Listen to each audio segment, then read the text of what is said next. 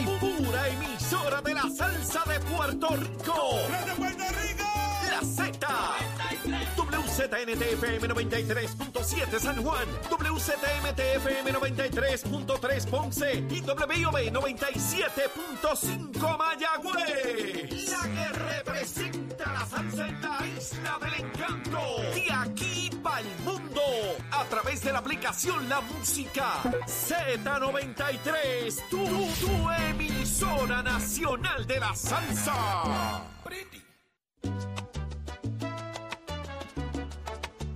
Continuamos en Nación Z, arranca una nueva hora repleta de buen contenido y análisis como a ti te gusta y nos escuchas a través de Z93, 93.7 en San Juan, 93.3 en Ponce y 97.5 en Mayagüez. Saudi Rivera quien te habla junto a Jorge Suárez, Eddie López. Buenos días compañeros. Muy buenos días, Saudi, Eddie, Carla, Achero y todo el equipo de Nación Z. Listos ya a las 7 y 2 de la mañana, el comienzo de una nueva hora aquí en Nación Z, directamente desde los estudios de Z93, para traerle a ustedes la información de primera mano de lo que ocurre en y fuera de Puerto Rico, porque todo comienza aquí en Nación Z. Buenos días, Eddie. Buenos días, Jorge. Buenos días, Saudi. Buenos días a todos los amigos que nos sintonizan. Un privilegio estar con ustedes una nueva mañana.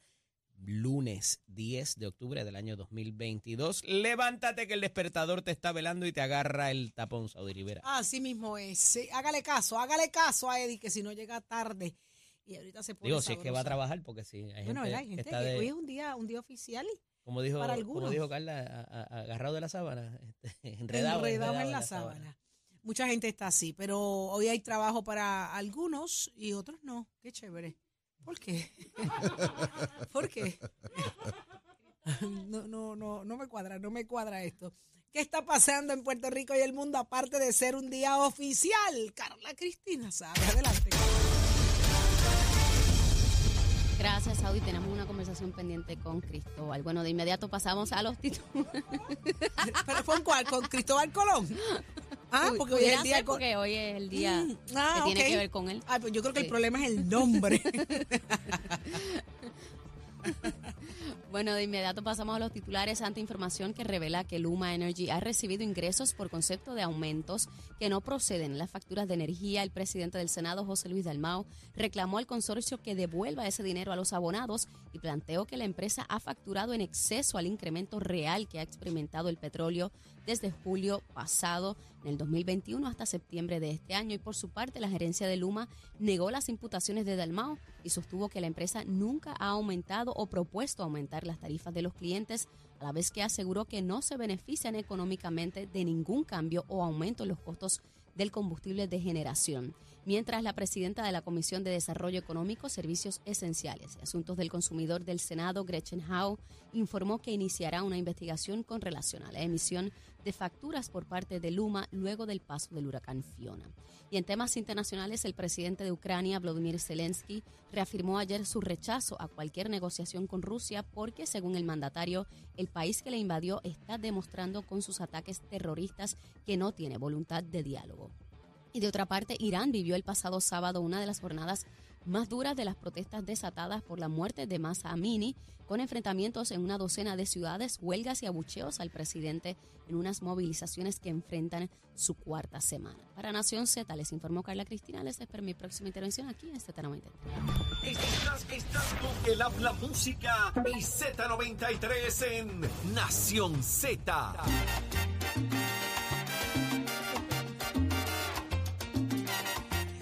Continuamos en Nación Z. Mira, estábamos hablando acá un poquito también de, de deporte, porque ya, escuchamos a Tato, pero perdieron los Mets. Qué fuerte. A ver qué va a pasar hoy a, la- a las 11 de A las 11 de la noche. la mañana. ¿Qué hay hoy? ¿Qué hay hoy? ¿A qué hora es la garata aquí? Ah, Ah, sí, sí, sí. ¿Y a por qué? ¿Qué, ¿Qué se supone que va a pasar? dijo que no, que si se eliminaban los, los Mets, él no volvía al programa. ¿Qué? Por ahí, esta tiradera en las redes ¿Qué por ahí. dijo? Esa peste está por ahí en las redes, hay que ver qué va a pasar. Diablo, ley es radical, ley es radical. Óigame, pero ¿qué está pasando? Vamos a otros asuntos de inmediato. En esta hora que acaba de comenzar, con nosotros está ya eh, Denis Márquez, representante del Partido Independentista. Muy buenos días, Denis Márquez. Buenos días, representante. Buenos días, representante. Saludos, muy buenos días a todos ustedes, muy buenos días a todos los Radio Escucha. El representante estaba de paso por Gurabo en el fin de semana. sí. Ah, Estoy así de, de regreso a mi pueblo siempre y particularmente celebrando la visita de mi hermana desde Estados Unidos. Siempre hay que estar con la familia. Así es. Y saludo a Micaela, representante. Óigame, Sí. vista pública de Luma. ayer no estaba, rapidito, aunque aquel día no estaba con Micaela, ayer estuve con Micaela. Ahí está, ¿ves? Micaela, Micaela tiene más pauta que representante, papá. Eso está hablado. Así mismo es. Así mismo es. Representante, eh, vista pública de Luma, usted estuvo allí, usted de alguna manera ha dicho que esto fue un poco un teatro que montaron allí. ¿Cu- cu- ¿Cuál es su reacción general a todo esto, eh, Denny? O sea, ¿realmente tenemos que sentarnos allí a escuchar la retórica? ¿Cumplen con lo que se le pregunta? ¿No cumplen? ¿Toman el pelo a la gente y entonces el Congreso va a la información? ¿Cómo es la cosa? ¿Menos respeto a Puerto Rico y más respeto al Congreso de Estados Unidos? Bueno, así ha sido históricamente en todo este tipo de, de asuntos gubernamentales en Puerto Rico. Eh, hay siempre más, o no sé si respeto o miedo a los que tienen el verdadero poder eh, en Puerto Rico. Y en la Asamblea Legislativa yo lo he dicho muchas veces, eh, aquí se ha hecho un trabajo de muchísimos años de destapar, de fiscalizar, incluso desde antes del contrato, ¿no?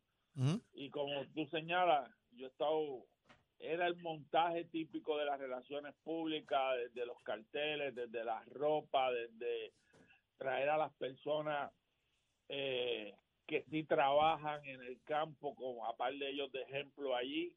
Me parece que era parte de, de- de presentar este esquema cuando había y hay todavía un reclamo, y, y esa fecha más todavía, de múltiples comunidades alrededor de todo Puerto Rico reclamando servicio eléctrico y que siempre la contestación era a base de un por ciento o a base de una región, pero no se hablaba ni de ni de municipios y menos de comunidades. Y uno que recorrió la isla luego del huracán, eh, múltiples comunidades, pero uno, uno lo, lo veía y lo ve. Además las contradicciones, las contradicciones en términos de, de lo que proponían hace un año, de lo que propusieron en mayo, de lo que hacen ahora, y lo mejor que habla son los propios documentos de Luma, y en mi caso los tenía al frente y por eso hacía preguntas de que en mayo hicieron conferencia de prensa de que iban a tener 78 personas, una por cada municipio, en- y eso es totalmente falso. ¿Cuándo se supone que le entreguen lo, lo que ustedes pidieron en la Cámara? ¿Cuándo se supone que lo entreguen? Bueno, ya se supone que en, en esto, la vista fue miércoles, fue, ah, bueno, tendrían, hoy no es día laboral desde el punto de vista oficial, no sé si para ello lo van a usar, deberían estar siendo entregados jueves, viernes, mañana, deberían estar siendo entregados mañana, veremos a ver. Y siempre el presidente de la comisión lo comparte, o sea que durante la semana estaremos viendo los documentos que se les requirieron. Digo, si los entregan, obviamente. Representante, buenos días. Eh, le Saludos, pregunto, saludos, saludos. Dentro de esas cosas que se pidieron para darle un poco de seguimiento, ¿verdad? Y que la gente sepa que quizás hay de diferente o parecido a lo que les pidió el Congreso que, que tienen hasta mañana para entregar. Bueno, eh, aquí eran más cosas específicas, ¿no? En, términos, eh, por ejemplo, un, un dato que a alguna gente le puede resultar un poco insuficiente era el costo. Nadie quiso decir allí cuál era el costo de traer un celador de los Estados Unidos a Puerto Rico y cuánto era el costo diario. Y eso tú lo multiplicas por 350 que ellos hablaban que, tenía, esa información. La información también eh, la estoy aquí trabajando con, eh, sobre el plan de vegetación. Puerto Rico tiene un, un efecto y, no es algo liviano. Puerto Rico tiene un elemento de que la vegetación, por la realidad de que las líneas de Puerto Rico van por poste, van por aire, ¿no? Y cuando tú miras que hace un año, vein- del 2021, hablaban de que tenían un proyecto tecnológico hacia a ese nivel eh, tecnológico de identificación y remoción de vegetación y luego en la vista pública te dicen que eso es uno de los problemas que tuvieron con, con el asunto del huracán, ¿no? Y, y, y con el asunto de la conferencia de prensa. Qué bueno que trae eso, representante, porque la respuesta trillada de ellos es que habían caído 30 pulgadas de lluvia y que había mucha vegetación afe- que ha afectado a las líneas. Hay 268 millones de dólares para un contrato de poda que se lo dieron a un ex vicepresidente de Luma, ¿verdad? Y no estoy revelando ninguna información que sea secreta, ha trascendido así y la información pública a través de las vistas. y que es- en- entonces ellos mismos pudieran entenderse que se causaron el daño, porque si no hicieron la poda y- y, si no hay la vegetación removida, evidentemente pues te causó el daño cuando cayeron X pulgadas de lluvia. Cla- Claro, y además es que es una cosa de la relación, de, de tratar de dar información. Ah, el otro elemento, lo de los trabajadores. Al día de hoy, y, y yo que he estado en múltiples vistas públicas, yo te puedo decir que yo no sé cuántos empleados hay en Luma. Es que no hay forma de identificarlo. Tres mil originalmente, luego mil, luego dos mil, dependiendo del día, la conferencia de prensa, entonces los dividen entre cuántos están supuestamente eh, atendiendo el huracán. Bueno, pero es que hay variedad, porque hay gente, hay gente en las oficinas atendiendo querellas, pero la pregunta de la gente era, ¿dónde están las 660 brigadas? Es que hablan ellos de 60, 660 brigadas y uno realmente eh, hablaba, yo hablaba con, con compañeros legisladores de distrito y con el liderato del PIB alrededor de toda la isla, que a su vez múltiples de ellos y, y ellas son líderes comunitarios y no los veían.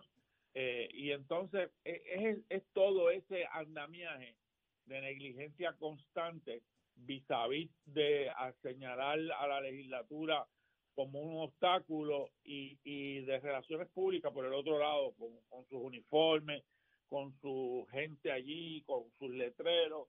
Y hay un reclamo, yo creo que hay un reclamo, y lo he visto cuando yo publico estos asuntos en las redes sociales, hay un reclamo de país en, en cuanto a la ineficiencia y negligencia de Luma de manera constante. Representante, de igual forma y cambiando un tanto el tema, ¿usted ha presentado algún tipo de investigación para que para averiguar qué está pasando con el funcionamiento de la Secretaría Auxiliar de Salud Ambiental, que está adscrita precisamente al Departamento de Salud, eh, tras denuncias de que pues allí faltan empleados? ¿De qué se trata esto, Denis? Preocupante, preocupante, porque si tú lo unes con lo que está pasando ahora, comercios que tuvieron que perder su situación, ustedes me van a ayudar ahora a, a mencionar la palabra correcta de la enfermedad, que nunca la puedo pronunciar bien, leptos, eh, eh, Leptospirosis. Leptospirosis. ahí, ahí gracias, siempre tengo gente buena ayudando, es que yo no sé por qué. Eh, eh, toda esa información, eh, cuando tú ves todo ese ambiente, y yo me reuní con, con empleados del Departamento de Salud, no hay, no hay inspectores, y tú miras, tienen que inspeccionar el agua, tienen que inspeccionar vaquería, tienen que inspeccionar fábrica de alimentos, tienen que inspeccionar comercio, tienen que inspe- inspeccionar supermercados, restaurantes, más ir a los tribunales en las quejas de los vecinos por la ley 140 de, de, de que si el vecino tiene algún tipo de, de corral de animales, ¿sabe? Y, y están más en esos asuntos que inspeccionando, no laboratorios cerrados. Eh, Cuatro, hay regiones que tienen cuatro inspectores por toda la región. Y si un inspector está de vacaciones y el otro está en el tribunal atendiendo una querella entre vecinos, pues tenemos realmente dos inspectores para toda una región para atender este asunto y ellos lo que me planteaban de manera directa, gente con 20, 25 y 30 años de experiencia, es que no hay, no hay inspector y no se están, y por más que ellos quieran hacer las labores, se tienen que trasladar a lugares distantes, toman una muestra y si no, hay, no hay un laboratorio disponible, tienen que cruzar la isla para llegar a otro laboratorio y es tiempo perdido y realmente es un problema de, de salud pública importante y a, y a eso vamos dirigido con la investigación que yo creo que va a tener buen camino porque la presidenta de la comisión se hizo coautora y, y siempre atiende este tipo de medidas y, y realmente es un asunto eh, preocupante por no decir alarmante. Bueno, me parece que eso es un tema que hay que darle mucho seguimiento porque eh, lo que ha ocurrido en las últimas horas, ¿verdad? Eh, complica el ambiente, representante, en el tema de salud, así Sí, que vamos a ver qué pasa con todo eso. Hay una combinación. eh, la visita de estos empleados fue previo al huracán y las reuniones que tuvimos pasa el huracán y entonces me parece que se complica más todavía la situación. Bueno, vamos a ver. Muchísimas gracias, muchísimas gracias, representante, por Gracias, estar con nosotros acá en Nación Z. Siempre un placer. Venimos con mucho más. Gracias, Mil. Venimos con más. Llévatelo a Chero. Este segmento es traído a ustedes por Caguas Expressway, donde menos le cuesta un Ford. Y damos paso al segmento del análisis del día y como todos los lunes está con nosotros el expresidente del Senado, Kenneth McClintock Hernández. Buenos días, Kenneth. Muy buenos días a ti y a toda la radio audiencia. Y si Jesús está por ahí, también a Jesús. Así es, está con nosotros también el representante Jesús Santa y Rodríguez, presidente de la Comisión de Hacienda y Presupuesto de la Cámara de Representantes. Buenas tardes, buenos días, eh, representante. Buenos días a ti, buenos días a Kenneth, buenos días a todo el público que nos escucha. Y también el senador Bernabe, eh, portavoz en el Senado del Movimiento Victoria Ciudadana. Buenos, buenos días, eh, profesor.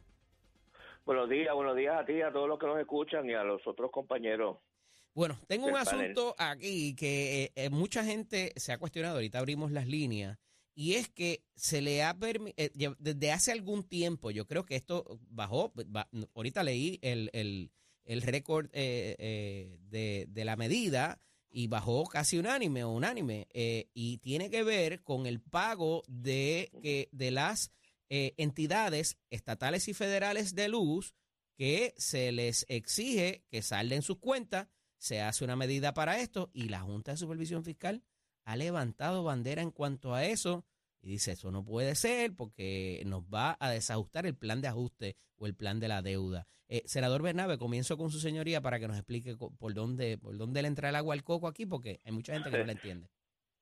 Sí, bueno, e, esa medida tiene como objetivo eh, y, se aprobó sobre todo con urgencia. En el momento en que tú recuerdas, se estaba planteando la posibilidad de otro aumento al costo de la, electricidad en Puerto Rico, en parte el producto del aumento del combustible. Se estaban buscando alternativas. El gobernador había planteado, por ejemplo, sacar una cantidad considerable de fondos del Fondo del Seguro del Estado, que no nos parecía que era la posición correcta.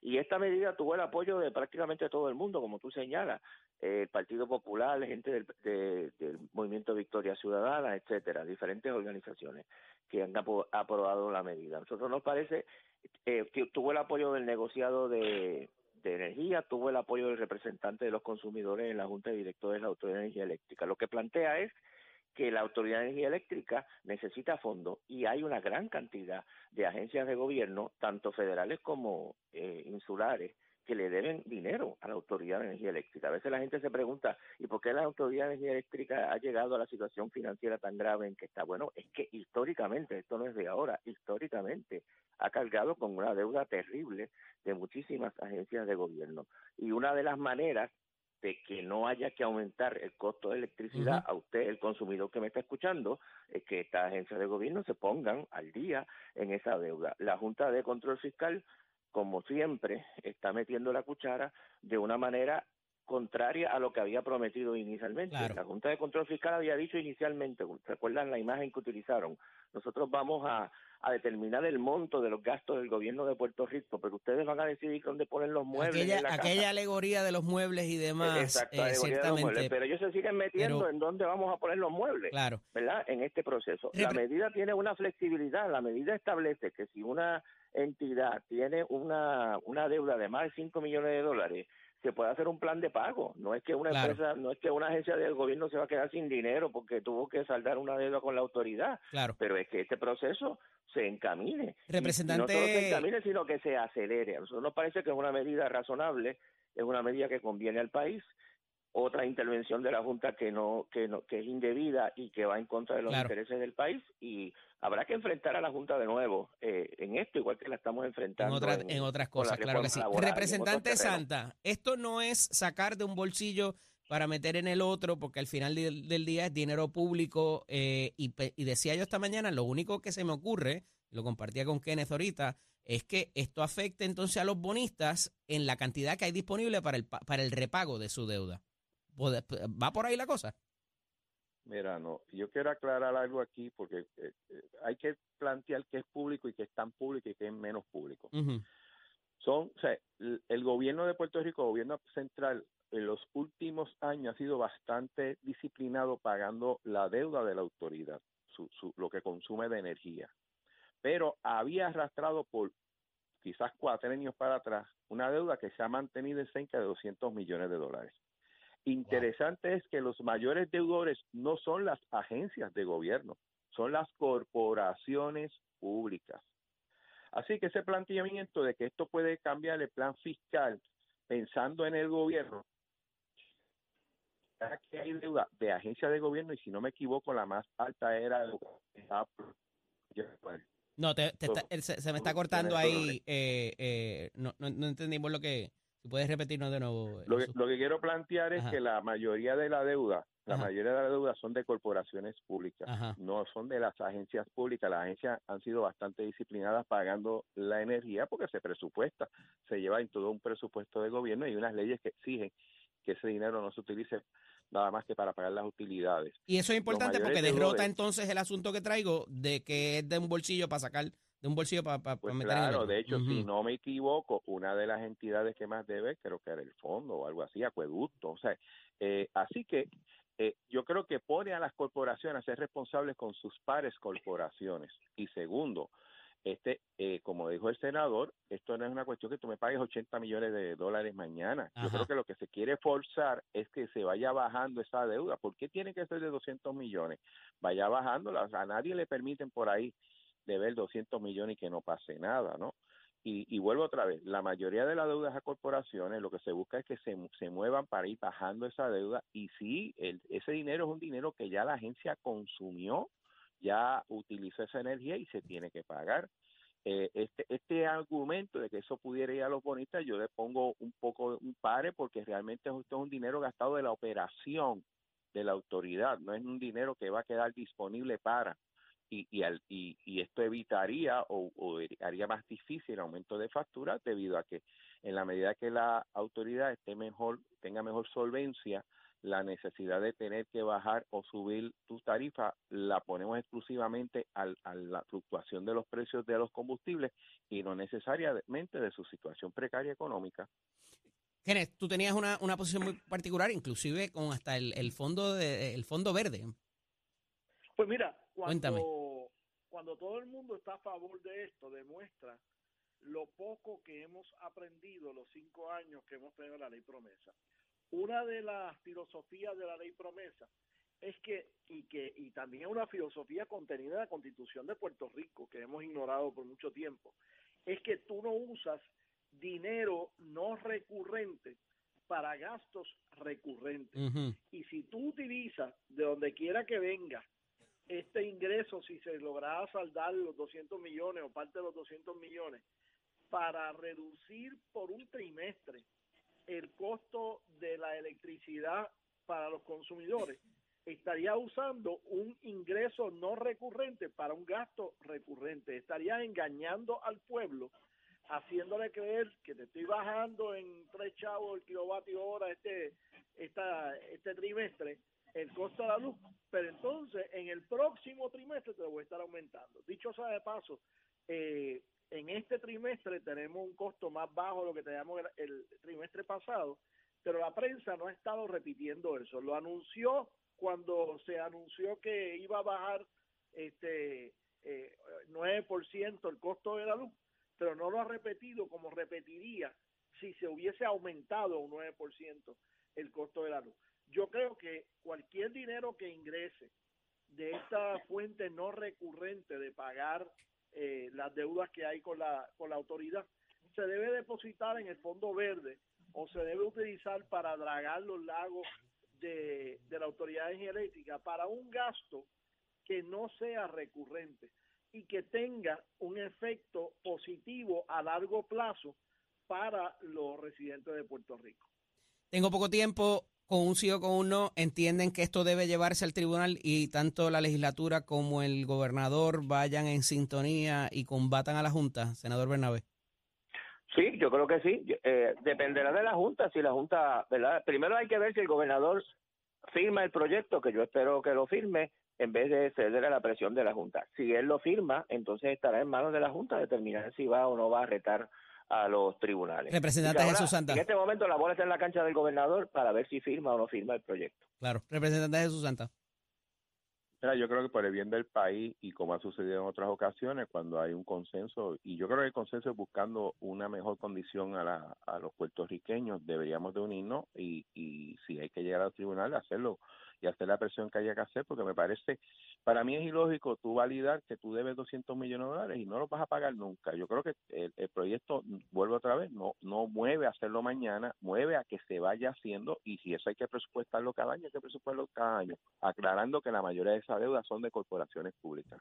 Kenneth, vamos para el tribunal. Aunque la, filosof- aunque la filosofía es positiva de que la gente pague lo que debe, pero yo le pediría al gobernador que vetara el proyecto porque va en contra de una filosofía básica de la Constitución de Puerto Rico, que es que tú no usas para gastos recurrentes ingresos no recurrentes. La autoridad de acueducto alcantarillado, ¿de dónde va a sacar el dinero para pagar esa deuda si no se le asigna ese dinero? ¿Lo va a sacar del dinero que iba a usar para el dragado? ¿Lo va a sacar eh, de, del dinero que va a utilizar para reparaciones para que haya menos agua gastada? No.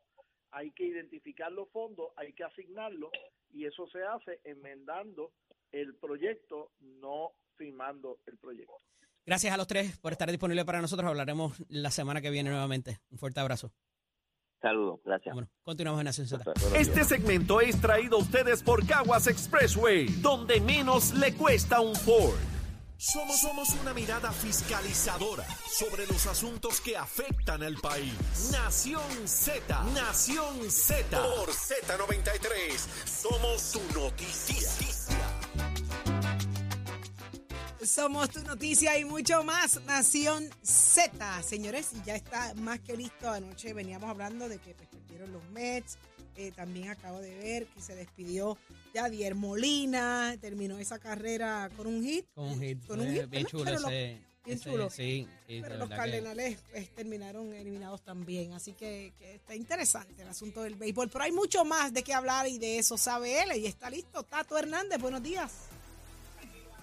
Buenos días, buenos días, buenos días, buenos días, Titi, buenos días, muchachos, allá en el estudio. Sí, interesante está la cosa en esos playoffs, como hablamos en la primera intervención. Vamos a ver qué es lo que pasa. Aquí cualquier equipo puede ganar. Ya la labor que hicieron mucho magistralmente en la primera parte de la postemporada, pues es ok, ya eso no cuenta. Ahora es la hora de la verdad. Los primeros juegos fueron serie corta a 3, esto es a 5-3, esto es a 2. Digo, fueron a 2 los primeros, debí decir, ahora esto es de 5-3, así que una serie corta puede pasar cualquier cosa, todo el mundo tiene que apretar y el picheo más, así que vamos a ver qué es lo que pasó. Pero mientras tanto, hablando de béisbol, hoy sale para Taiwán la selección Boricua Sub-23 de béisbol, dirigido por su capitán, ya usted sabe, Juan Igor González. 24 jugadores aquí que han sido escogidos entre Liga Menor, Liga Independiente, los colegiales, los del torneo de béisbol AA, así que ya usted sabe, se armó esa selección muy bien balanceada. Van para Taiwán, este torneo, pues vamos a echarle la bendición para que tengan buena labor por allá. Mi sobrino Pedro José El Pellín Hernández va para allá con Igor, está trabajando también de coach, él es estado de Arizona Damon Valle, también nuestro gerente general del equipo de los gigantes de Carolina en el profesional, así que las más bendiciones para este gran torneo y que Puerto Rico pues brilla ya en este Mundial Sub-23. Usted se entera aquí en Nación Z con los pisos de Mestre Escuela que te informa que ya estamos en el proceso de matrícula para nuestras clases que comienzan ahora en noviembre. Puede pasar por cualquiera de nuestros recintos, como también si tu estudiante no te puede comunicar, estás pasando para necesidades en tu casa, todavía no hay luz, todavía no puedes llegar al colegio, comunícate al 787-238-9494. Achero, que tengan buen día, my friend.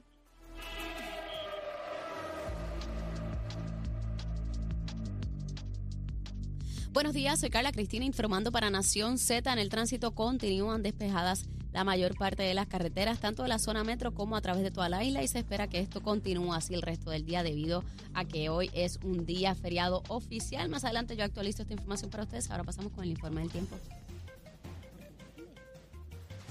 El Servicio Nacional de Meteorología nos informa que se espera que una combinación de vaguada que tenemos en los niveles altos y la humedad asociada a una onda tropical se filtrarán hoy a través de nuestra región, ayudando al desarrollo de otro día activo en aguaceros que observaremos en sectores del este durante horas de la mañana y ya en la tarde la actividad será más fuerte con aguaceros y tronadas que pudieran provocar inundaciones urbanas y de riachuelos. El viento estará generalmente del este con ráfagas más fuertes a través de los aguaceros y las temperaturas máximas estarán en los bajos 90 grados en sectores costeros y urbanos con índices de calor que pudieran alcanzar los 107 grados. Más adelante les hablo cómo estará el mar hoy para Nación Z. Les informó Carla Cristina. Les espero mi próxima intervención aquí en Z93. Próximo, no te despegues de Nación Z.